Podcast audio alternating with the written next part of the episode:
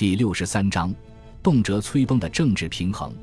尼禄继位之初，对政治一窍不通，从治国到外交，从笼络议员到收买军队，事事都依靠于身边的几位亲近的权臣以及幕僚。这几位的影响力与职务将在下文中一一提及。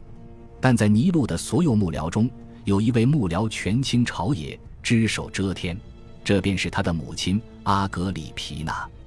他日积月累地笼络人心、理政、收买军队，为自己积累了无数政治盟友与资源。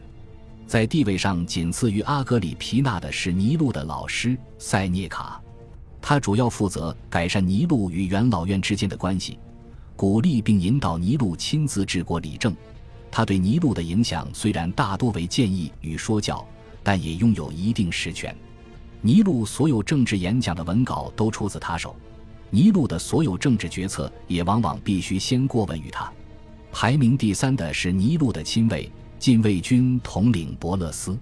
伯勒斯在被阿格里皮娜扶持上位之后，一直为尼禄保证着禁卫军的忠诚与意大利的安全。据塔西佗记载，伯勒斯深得士兵厚爱，在他的领导之下，禁卫军不光能让尼禄部重蹈卡利古拉的覆辙。也能在一定程度上制衡帝国内的行省军队。除了上述的三名幕僚之外，还有一些其他与尼禄关系亲密的人也处处影响着他的决策。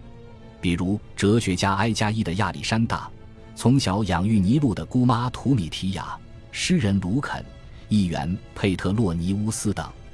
不过，这些人在尼禄早期统治时的影响力还远远不如阿格里皮娜、塞涅卡与伯勒斯。毫不客气地说，在尼禄统治的早期，阿格里皮娜、塞涅卡、伯勒斯这三人才是罗马帝国的真正统治者。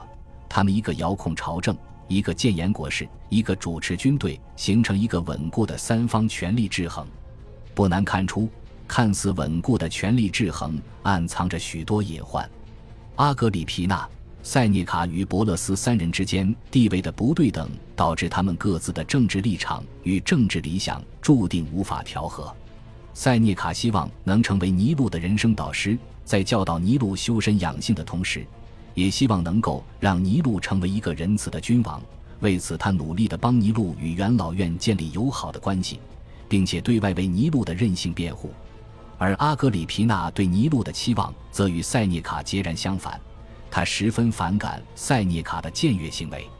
他最初找塞涅卡来做尼禄的老师时，曾要求过只许他教导尼禄演讲以及辩论等口才技能，不许向尼禄灌输统治学和哲学理念。对于阿格里皮娜来说，尼禄是他一手扶持上位的，理应处处以他为主。塞涅卡这个老师管得太宽了。虽然塞涅卡与阿格里皮娜的隔阂没有演变为正面冲突。但却间接地在尼禄身上得到了体现。尼禄继位后，便逐渐开始反感塞涅卡喋喋不休的说教，但相较之下，他更抵触母亲的强势与指手画脚。日积月累的积怨让他渐渐萌生了独立掌权的想法。他不愿再成为母亲的政治傀儡。终于，公元五十九年，尼禄继位第五年，尼禄实施了弑母计划。阿格里皮娜被尼禄派人刺死在了自己的房间内。罗马当代史学家们对尼禄弑母一事的动机与过程皆有争议。苏埃托尼乌斯认为是阿格里皮娜的霸道与强势导致尼禄最终忍无可忍，派人刺死了阿格里皮娜。塔西佗则认为是因为阿格里皮娜反对尼禄与现任妻子离婚，最终导致与尼禄反目成仇。而卡西乌斯·迪奥则认为是尼禄的情妇挑唆尼禄弑母，但无论动机如何，尼禄弑母一事彻底打破了帝国现有的政治平衡，为他日后更多荒唐的举动埋下了伏笔。感谢您的收听，喜欢别忘了订阅加关注，主页有更多精彩内容。